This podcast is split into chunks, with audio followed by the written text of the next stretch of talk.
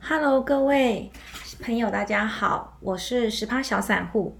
那么今天是二零二一年四月二十四号，星期六。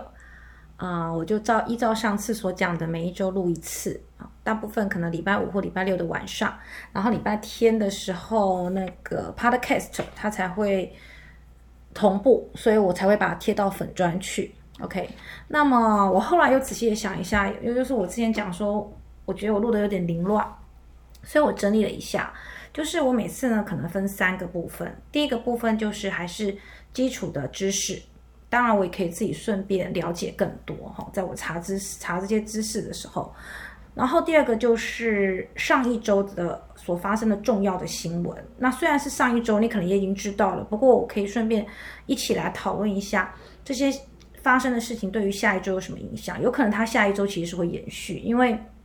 等一下我们要讲的第三个部分就是呃书的导读，好，但是书的导读一本书，我觉得我没有办法分，就是一次就讲完，一定要分很多次。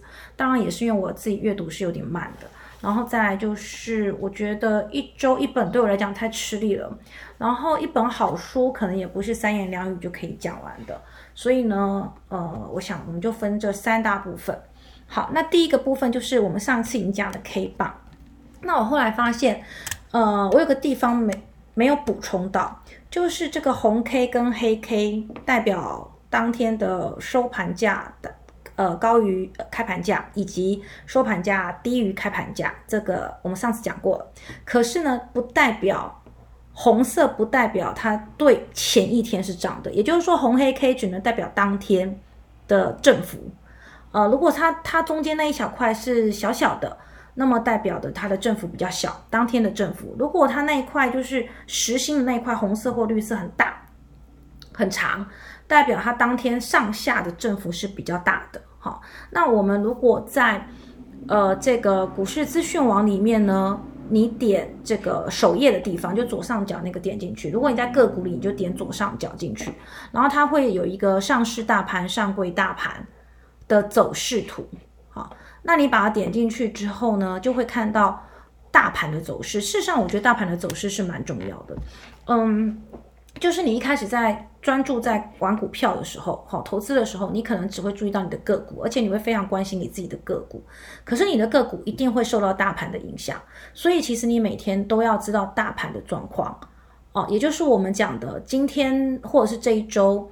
他呃，他比较专注的地方在哪里？呃，散户三大法人或或者是散户，散户最近力量也是很强大的哦哦，因为我们的散户的交易金额，呃，不是散户整整天的交易金额，在上礼拜五就是昨天是六千亿。那我我我我听很多分析师讲，因为我自己只有十年的股龄嘛，那很多分析师讲说他们这辈子第一次看到六千亿的交易量。我想起来去年新冠肺炎刚发生的时候，有有慢慢的增加，但是冲到三千亿的时候，大家就已经觉得哇好多了。结果没想到现在是六千亿。那六千亿的成交量代表的意思是，呃，总共是它的两倍哦，因为这个是买量或卖量嘛，对不对？有人买就会有人卖嘛，所以其实。你你整个资金在轮动是要乘以二的，好，那这只是上市，还没有包括这个这个盘后，盘后有时候也会有盘后交易，好，盘后的整张交易或者是盘后的零股交易这样子，总之就是破纪录就对了啦。听说四月破了非常非常多的记录，好，我我个人是觉得有一点害怕，但是呃，当然台股的基本面是蛮好的，所以这个情况可以持续多久？嗯，我也不知道。不过巴菲特指标，这我们之后可以谈。据说已经到了蛮高的的时候，也就是说泡沫。那之前也有一位经济学者，他是认为六月的时候，他说最慢哦，最慢六月会泡沫。我也不知道。总之。没有人可以预测未来，这也是我们之后要导读的这本书里面所讲的。好，那这个 K 棒呢是这个样子的。K 棒，如果你每天，呃，假设你已经知道红 K 跟黑 K 了，比如说我们看大盘，呃，四月十四号，因为最近都是红 K 嘛，最近的红 K，呃，的确都比前一天收盘价的确都高于前一天，最近的黑 K 也的确收盘价是低于前一天的，只有在你往前看四月十四号那一天。四月十四号那一天呢，它的它是黑 K，它的收盘是一六八六五，开盘是一六八六九，所以收盘比开盘少了四点啊，差不多只有少四点而已啊，所以它中间的那根那根非常非常细，几乎是没有的啊，也就是说收盘价跟开盘价是差不多的，好。但是最高跟最低的话是差了多少呢？差了四百点，所以它是长长的一条线。那它是黑 K，可是它当天的收盘是比前一天涨哦，涨四十一点。好，那我们一般大家在聊天，我不知道专业的人怎么聊天。像我们散户聊天，我们说涨还是跌，我自己心里都会觉得是之于前一天，因为对我们来讲，我们只看收盘，今天的收盘之于前一天的收盘，所以我就会说哦，涨啦。对，但其实真正比较专业的人，他其实是要看当天的动荡跟前一天的动荡，然后他纵观所有资料之后，他可以去稍微预测明天的动荡，是应该是这个样子。所以 K 棒其实是要两根甚至三根连在一起看，这我之前就已经讲过了，对不对？OK，那所以我们要知道红 K 跟黑 K 代表是当天，不是代表收对收盘跟前一天的比较。好，那如果单一 K 棒的话呢？好，刚刚有稍微提到，它如果一根长红棒，或者上一节我们提到一根长红棒，就是它缓慢的哎涨停上去，一个扁扁的红棒在最上面的跳空涨停。好，这个我们就不要讨论了哦，这个比较少见，那看到你就很开心。好，然后如果上下影线的中间那一块，就代表它当天的动荡。好，越呃中间那一块实体的。涂满的那块越长，代表动荡是越大的。好，所以为什么涨停那一天的红 K 棒会整整块红红的长方形？因为它十趴嘛，对不对？涨停是十趴嘛，所以它当然就是很长，然后填满它。好，那另外呢，还有就是我刚刚讲比较厉害的，它可能可以从两天、三天的 K K 棒，它可以看出空方。哎，我家的狗打呼好大声哦。它可以看出空方转多方或多方转空方，哦，那技术线图如果有这么好才，有这么好看，那当然大家都会了。所以我自己本身我是真的很少在看，就是每天去研究，而且那么多档怎么研究？我顶多就是看我自己的嘛。所以没有错，你每天应该要先看大盘的 K 棒，然后再看自己的 K 棒。你也可以思考一下自己的 K 棒跟大盘的 K 棒之间的关系是什么？好，你手中的股票一定有什么？今天比如说今天大盘收红，可是你今天却收你的股票是跌的，是绿色的，那你就可以想一下说，诶，为什么？然后是不是集中在某一类股？好，这个那我明天的粉砖我也会把这里呃两张图以及有一个我之前留下来的这个 K 棒透出透。K 棒透露出的赚钱秘诀，好，但是我还是要强调，你看了这个之后，你可能还是没有赚钱，好，因为这个有一点困难。然后有些人还会搭配 KDJ 值，这个我们好像还没有介绍过，我我自己也不太确定，我明明就没有录几集，但是好像还没介绍过 KD 值。跟这个 J 值好，那有有机会再来讲。总之，我明天会把相关的资料以及我这个录音档，然后放到我们的呃粉专去。那有兴趣、喜欢研究技术面的，你可以参考一下。事实上，有些人的技术面真的非常强，他一看就知道筹码怎么跑啊。对，那我个人是比较没有办法，因为我本来就是属于比较长线一点的哈。但是虽然是长线，上一周呢，呃，因为我本身。在三月的时候，就把一些股票稍微整理了一下。我自己就是有分电子股一些，然后传产股一些。好，也不是我刻意分到了一些到传产股。事实上，我以前也是以玩电子股为主的人。呃，主要就是因为我在选股的过程中，真在三月的时候，我选出来的股票传产真的是不错。比如说润泰新。富邦金其实其实富邦金我们比较不会说它是船厂，就是金融就是金融，好，总之就是非电子族群，刚好这三只在那时候的基本面是不错，所以我有配置，哈，我在我的粉砖也有讲。于是，在上一周，应该说上上一周跟上一周的前半周，整个船产大涨，就是航运、钢铁刷的时候，哎，我都没有。可是呢，我的这些非电子族群呢，会跟着。有上涨一点，好，那那账面上也是不错。我指的账面上，因为我还没卖嘛，对不对？还没卖进来的都不算钱，你可能每天看着它暗爽，但你就没卖啊，对不对？啊，那昨天我们也都很明显的看出来，电子股就是轮动到了电子股，所以昨天一开始的时候，航运呃钢铁还是小涨，航运往下跌了大概三四趴。其实说的在这两只的基本面真的是蛮好的，可能第第。二季、第三季都还会再往上，那你自己可以逢低布局哈。那呃，我们可以看得出来，资金有稍稍微的已经轮轮动到电子股，但是如何在那之前就看出来呢？因为礼拜四那一天，本来航运跟钢铁还在涨，可是突然急杀往下啊，那那你没有跑到嘛？谁跑了？就是一些自营商他跑了，投信没有跑。外资其实前更前一天礼拜三他就卖了，我不晓得你有没有看出来。但是因为我每天比较热门的股票，我会点进去看它的外资。中钢礼拜三的时候外资就已经卖了。好，那礼拜四的那那我自己本身的电子股，我当然也每天都看嘛。比如说大家都知道我有日月神交，我有入入入交。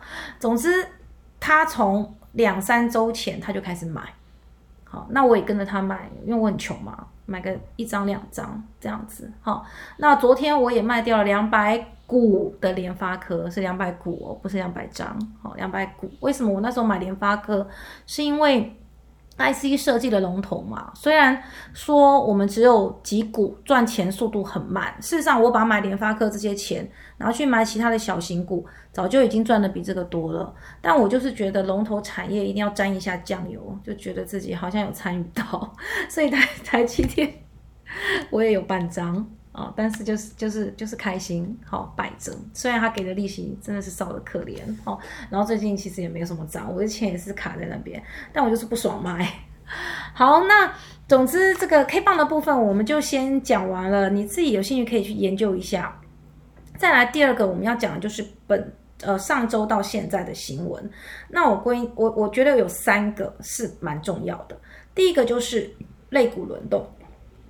肋骨轮动哈，它其实不会那么快，不是说我们今天从船产转到电子，下礼拜一我就把电子给卖了，然后又转到船产，基本上外资不太会这样做。投信呢会，但是投信大概也不会在一天内，它可能就是一个月、两个月，因为投信要做账哦。投信的他的他就是超呃拿了一大堆投资人给他的钱，有点像代操嘛，对不对？所以他一定要呃告诉。投资人他们的绩效是非常好的，所以他们在每一季的结束的时候都会有这个做账行情。你可以搭这个顺风车，就是如果你你要么跟外资，要么就跟投信嘛。好，那投信买什么你就跟着买，他要做账，你在他做账前卖掉也是可以的，对不对？嗯，对，如果找得到的话。好，那那个肋骨轮动的话，其实在很，我觉得差不多今去年底。今年初的时候，就一直有细微的声音出来说，船产今年很不错，很不错，所以我才会在三月的时候挑股的时候挑到这几只。好，然后呢，这个呃船产突然的转到了电子，其实没有突然，为什么？因为它已经涨了两三根涨停啦，涨了两三根涨停，你还冲进去买，我真的觉得真的是蛮棒吹的。你看到涨停涨停，是觉得怎样？自己没赚到是不是？没赚到就算啦，对不对？那谁在卖股？我今天看到一个新闻，套牢十年的老人们，我自己也是老人，但是应该是五六十岁的老人，他突然发现，哎，我的中钢怎么了？然后呢，他们摆了很多很久嘛，跌到十几块啊，那他们也是之前。三四十块、五十块买的啊，那当然，他现在一一到了，他要怎么样？他当然要卖啊。所以呢，听说有很多老人们 突然就跑去证那个券商那边，然后跟他们说他要买，他一定要跑去，因为他们当时没有电子下单，所以他一定要跑去，因为他也忘，他的营业员可能也早就落跑了，因为中间经过那么多次的那个股市中间不是很热络的那个情况，有几年营业员很难做，赚不到钱，所以呢。他们当然要重新的去把他的户头找出来，然后现场临柜去把它卖掉，然后顺便跟我们一样开了一个电子户啊，开了电子户之后，老人先把中钢卖了，哇，有钱了啊，可以去买别的。所以呢，资金非常非常的多。那资金很多的时候会到哪里去？我也不知道，因为现在旅游也没开。哦，那可能就是消费吧。比如说我我我我最近这两个月我就花了钱去做眼睛镭射，那嗯八万八，然后我又买了要送人送我姐姐的礼物跟送我自己的礼物。啊，然后大概就是十五万，所以总共就花了二十三万，就你就是消费啊，对啊，我相信最近的消费力道非常的强。那消费的话，当然我们就把钱转到这个其他的行业，我觉得也是蛮好的哈。要不然就是转到房市，所以房价呢，就算呃那个房地合一税哦，就又又就是又有有有打房有打投资客的这个这个政策下来，我觉得短期内要跌还是很难，因为。钱很多哦，那所以我们用什么方法来回收这些钱？我跟你讲，只要一崩盘，钱就不见了。股市的钱怎么回收？很简单啊，就是崩盘，你这钱就蒸发啦。而且没有人得到那些钱，对不对？没有人得到那些钱，所以股市就是最好的把钱回收的方式。所以为什么要讲？要大家会说哦，这个这么热的情况之下，可能会泡沫，可能会崩盘，因为钱太多了，钱太多，Q E 底下最好的方式就是股市崩盘，才能把这些钱回收。那所以你一定要配置你的资产，你不能百分之百投入。好，那那个有钱的人我们不管他，因为我们讲的就是我们一般，呃，就是赚薪水族的。这样子，但是其实我自己现在也是非常多在里面。好，那什么时候要跑，我也有在讲，我也有在有在思考。因为那天看着我的获利的时候，我想说不要太贪心，对不对？因为巴菲特一年他的报酬率，他他哦这么厉害的人哦，他的报酬率是百分之二十五平均。那我们打个八折，如果你可以到百分之二十，你你今年就真的很厉害了。好，那我们再打个折，我个人认为十到十五之间的报酬率，我今年可能就是会先获利了结，然后那个股利的话就看看，股利也不用太，也不是需要那么在意，因为如果崩盘的话，你还愁没有没有好股票可以卷捡吗？对不对？到处遍地的好股票，好的也跌，坏的也跌的时候，你什么都可以买啊，对不对？所以我给我自己的设定呢，大概。十到十五，我我可能就会先获利了结，然后我们再看一下，呃，下一个要轮动的是谁？因为资金很丰沛的时候，它到处乱窜，所以类股一定会一直不停的去做轮动，可能一个月、两个月它就会轮动一次这样子的状况。哈，然后第二个新闻就是，呃，上周有一个有一有一个天美股突然大跌的原因，就是因为拜登拧拧就是考虑哈，他要跟富人。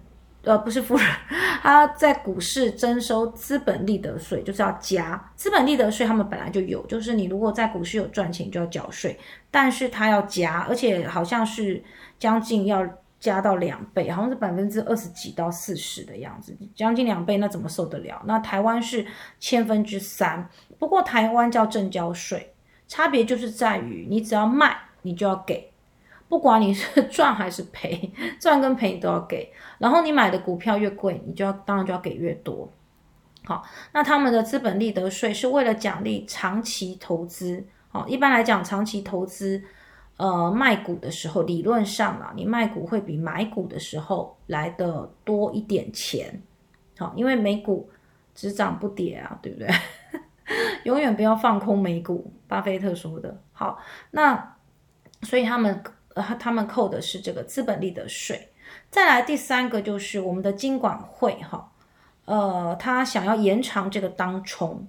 我们现在的当冲是当初为了要活络股市，然后所以我们把当冲的这个手续费不是手续费，抱歉，正交税降低，就是我们一般是扣千分之三嘛，那当冲是打对折千分之一点五，为了活络股市，但现在股市这么的活络。还需要活络吗？现在不是已经热到一个不行的房子都要烧起来了？那呃，那他们提出说是不是可以再延长五年？我个人认为不可以，因为再延长五年下去，我觉得贫富差距会更大。好，有在投资的人以及这个啊，当然你当冲也当冲，你你延长，也不见得当冲客就已经赚钱了，也要厉害的嘛，对不对？比如说昨天我听广播，他说礼拜五，我们礼拜五那天是收红哦，涨很多，但是当冲客平均一个人赔了九元，九元就是九千哦，那意思就是说，可能有人是放空哦，然后赔钱，因为那天是涨的嘛。好，那不管，总之有些人就是做多或做空，他都很厉害。那有些人就是都很差，那都很差，当然很快就是他就说再见。呃呃，不过我我还是觉得，因为当冲他会把当天的筹码，也不是说当天，就是这一整周来的筹码打得很乱。因为比如说你这你今天这是个好股票，那他他看你涨了，因为当中客有几种做法，就是今天这只股票很强势，涨了六趴以上，那。涨就会拉回嘛，所以他们的纪律就是六趴以上，它可能就空，而且它可能不是亲手点，他们可能是用城市交易。城市交易就是它设定多少趴以上，它就停损，所以有时候不是他手动去卖，是城市帮他卖的。那所有的当冲客都设定那个趴数的时候，在跌到那个趴数的时候，就会有非常大量卖出的股票，然后就会导致再更低。就是很多人在买，你就会再更低。好，同样的道理，多空都一样。所以我是觉得当冲是蛮打乱市场筹码以及嗯打乱股票基本面的一件事情。所以我自己个人也是不赞成延长。那理论上是到今年年底。好，这是我觉得呃的这三个就是新闻。然后另外还有就是。中国跟美国他们在做绿能的部分啊，所以有影响到他们的原物料，抑制他们原物料的生产。好，这也就是我们现在的钢铁跟水泥为什么台股这边呃的营收这么的好哈，因为我们的价格都有调涨，这样子物以稀为贵的意思。好，然后第三个我要讲的就是嗯，这本书叫做《掌握市场周期》。哦那其实它已经，嗯，我看它其实出版有一阵子了，但是呢，我以前大家也都知道，我其实是不太看书的，我都是从网络上，就是我今天有什么样好奇的事情，或者是我听到什么我不懂的，然后我晚上就会查一下，有时候可能到晚上我也就忘了，但是我还是有记得的，我就把它查一下。那这本书是谁写的呢？这本书就是橡树资本。哦，像素这个资本的这个创办人霍华马克思，好，那他最有名的地方就是他会写备忘录给他的一个投资人，他会给他们建议。那这个东西就算你不是他们的投资人，你也可以在网络上订到。好，那我刚刚呃，我刚刚也是有订阅，然后但是我英文其实不是很好哦。但是，呃，他前一本有名的书叫做《投资最重要的事》啊，那这本书我们之后再读。为为什么我们先不先读《投资最重要的事》，而要先读市场周期呢？因为今年就是市场周期，今年就是市场周期年。刚刚我不是讲了吗？中钢对不对？大套了的那些爷爷们、阿伯们，他们终于解套了。那换谁套？换年轻人。就今年呢，哦，对不对？可是还不用担心啦，因为第二季、第三季，我觉得如果你航运跟钢铁真的是买在一个高点，就是获利不多的话，呃，像我朋友是先停损了，哦，可是我觉得啦，第二三季财报出来，因为他们 EPS 还会会持续赚钱嘛，如果不不出什么大意外的话，那第二季、第三季。财报出来，营收出来，它应该还是会在往上的，对不对？那个外资不是说长荣就会破百嘛？我跟你讲，外资当它出现那篇文章，它把长荣目标价调升到一百的时候，我就知道一定会有人买了。每次外资只要说目标价，那一只股票不是隔天就是后天，它一定会跌。那外资就是个贱人啊！但是呢？大家还是很听你，比如说你手上有长龙，你看到外资说哦调升目标价到一百零二，然后你那时候长龙才才多少七八十吧，我不知道，我没有看长龙。那总之你看到，假如你手上有长龙，你舍得卖吗？舍不得啊，人家都说目标价会一百了，对不对？但是他这样的手法已经玩过好多次了。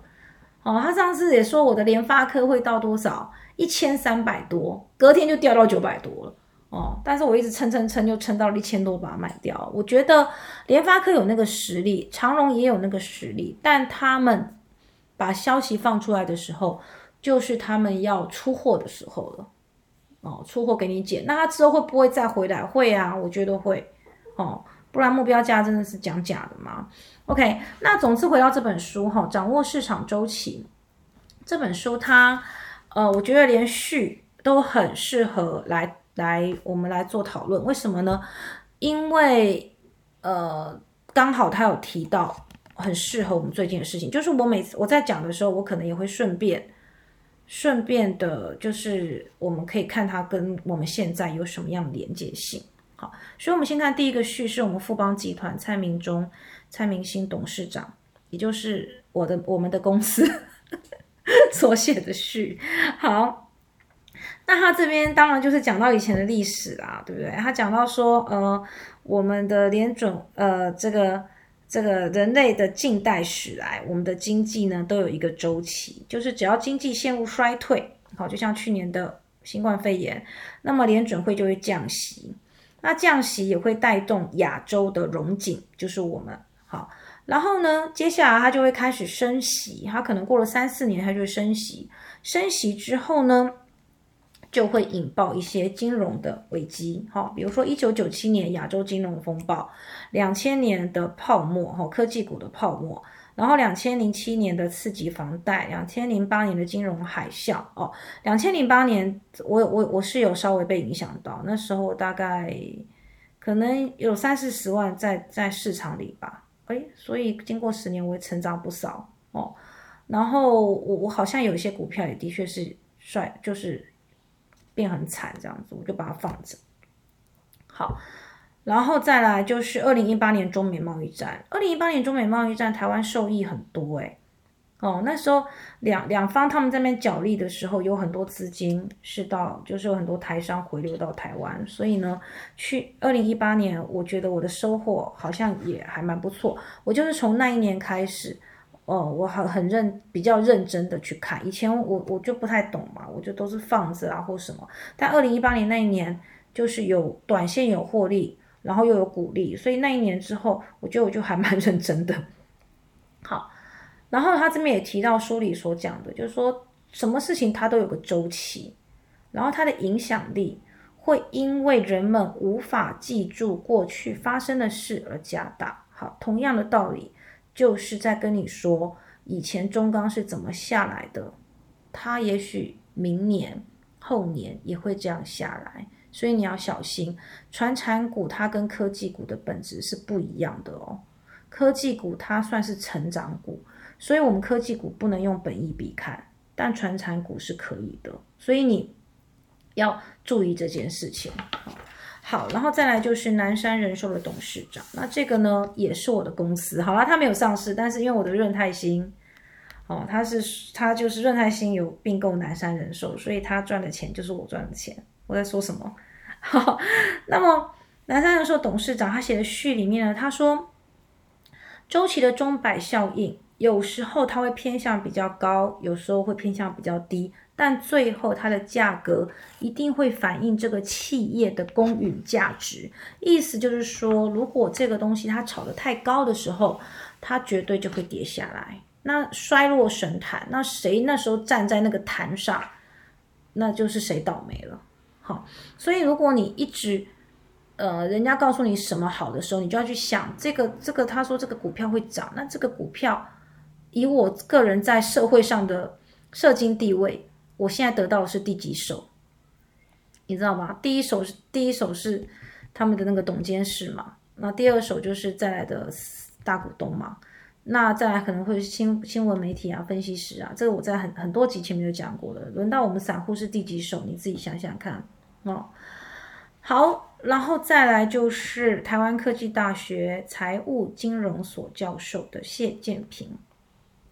谢建平教授所所讲的，好，他说呢，嗯，这个他说他之前读过一本书，他说一家企业的成长为什么没办法持续？好，就是因为没有创新。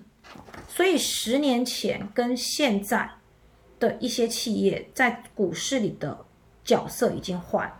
因此我们之前有讲，台积电现在护国神山，体质很好，赚很多钱，它是不是成为中美角力下的牺牲品？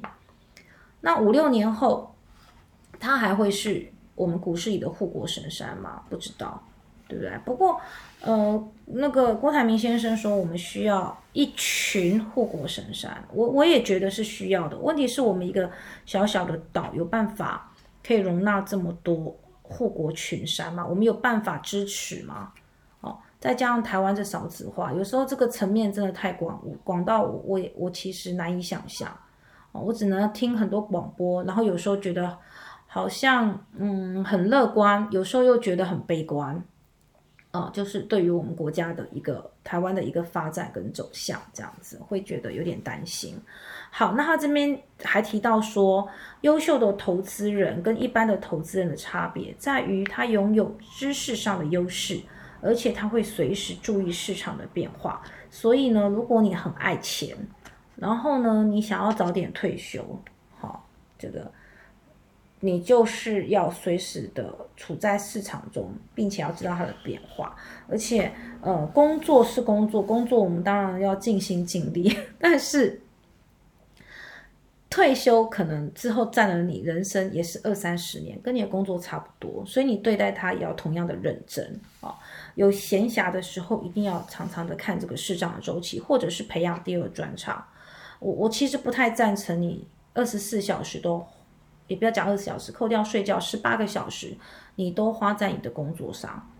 啊，我觉第第一个就是我觉得这样子实在是，就是就是你可能也没有调剂身心的这个时间。然后呢，你会发现你退休之后一无所有。我指的不是钱的一无所有，是你不知道要干嘛，因为你的你你的私钱的时间都被工作填满了嘛。好然后再来就是财经作家安纳金，嗯，他说我们要顺应市场的周期，对，比如说以今年来讲，如果你在三二月、三月二二月底吧，二月底三月初的时候，你就把你就已经发现，哎，电子好像差不多了，因为电子其实之前涨过一波了，半导体产业，然后呢？你就可能发现说，嗯，好像涨涨高了，然后把你的资产，呃，稍微移到一些在传产，那你就你就跟了这个市场周期，甚至你活得比较长的的，如果你是活得比较长的，你可能在之前就知道差不多传产要起来，哦，因因因因为你可能原物料涨的时候，你听到原物料涨，你就知道船产要起来，如果你。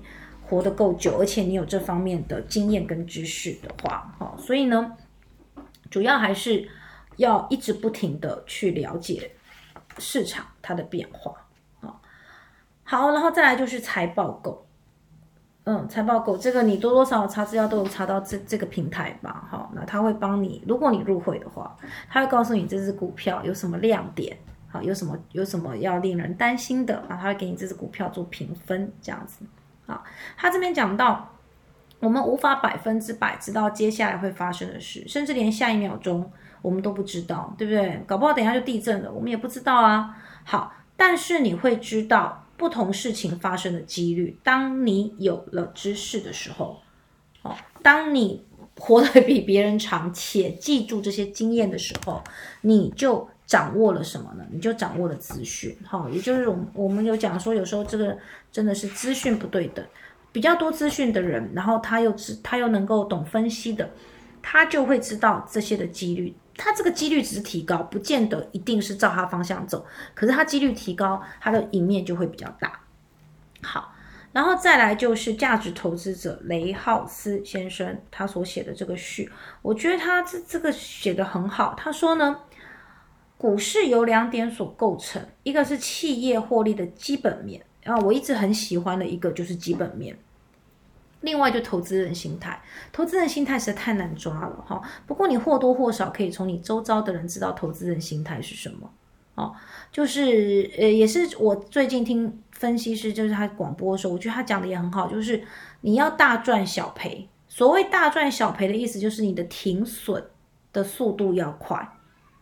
但是你停利的时候，你要慢一点，哦，比如说你这个股票已经赚了十趴了，那你其实可以再看看，因为它就算往下跌九趴，你赚九趴赚八趴，这时候你都有机会停利，对不对？好，那这个时候你就是大赚。那小赔的意思就是说，你赔一趴两趴，如果你不卖的时候，接下来三趴四趴五趴，然后你就你就会产生一种心理，就说哦，我得赔这么多了，不行啊，那就把它死放着。所以很多人会赔钱，就是因为当你只赚一趴两趴的时候，你很开心就把它卖了，但它后面可能会涨十趴。然后呢，赔一趴两趴的时候你不停损，结果它跌十趴，小赚大赔。所以真正重要的应该是要大赚小赔，好，也就是我们讲的这个纪律，纪律的这个问题。好，好，那所以呢，这个。呃，还有一个就是作者，作者自己当然也写了序。他说呢，希望大家在投资中呢，可以接受股市。它讲的是事物啦，我们把它应用在股市上，本来就是非常无常的，而且呢，它是有周期性的。OK，好，那我们今天因为我的录音已经三十五分钟了，所以我好像没办法进入第一章。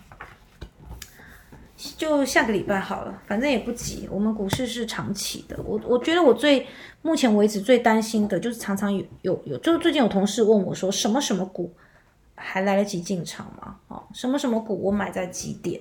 那是不是买高了？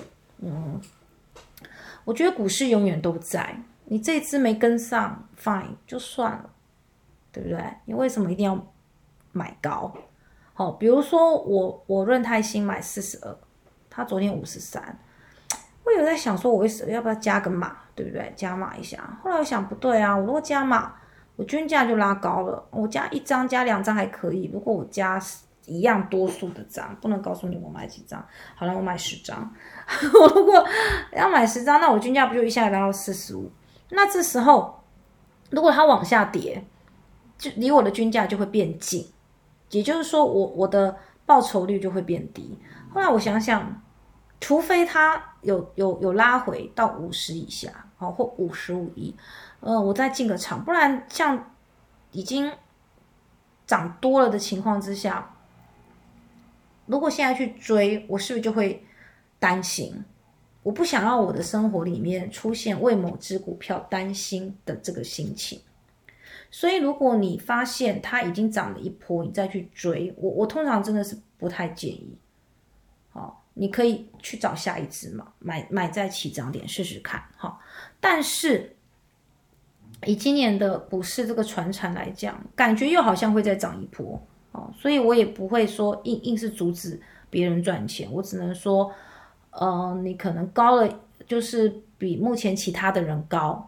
那你自己决定要不要，也许是还有获利空间的啊，对不对？而且每一个人他不一定要赚到十趴，他赚一趴两趴，也许他就觉得哎，OK，他也可以买。所以，我我不太会建议说你一定要，因为你比如说你去跟一个分析师，他就会跟你说几点你停损啊，多少点停利，啊几点你进场，你完全是听着他的话在做股票。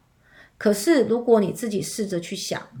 好，或者是我照着我之前讲的，你先去看它的基本面，然后持股现在持股是多少，外资的进情进出情是多少，然后你自己找一个点，呃，你认为这个点可以买进，那你有纪律的去遵守它。那如果它高了没有回到那个点，那就算了，因为你手上不能只有一个标的嘛，对不对？那你照这样的纪律去操作的话，就算你赔了，你也可以学习到一些哦。你要把停停损。来做好哦，所以当你买的比别人高的时候，你心里就会有压力。那这个压力有可能会影响到你的判断。哦，可是如果你买的比较低，你就放着哦。那你再怎么动荡，顶多就是少赚跟多赚，但你都是赚。这时候你的心理压力就会比较低。那你在投资上面，你的身心愉快也会比较健康一点。那你一开心。你对于下一次的判断，你就会更有信心，然后你也会更有更多的把握，这样子。OK，好，那所以我们今天就是讲了，呃，K 八，好，那我的资料会放到网络上去。那再来就是讲了一点新闻，好，以及读书的心得。那我们就下周再见喽。如果有什么问题，欢迎大家呢留言在我的粉砖，谢谢，拜拜。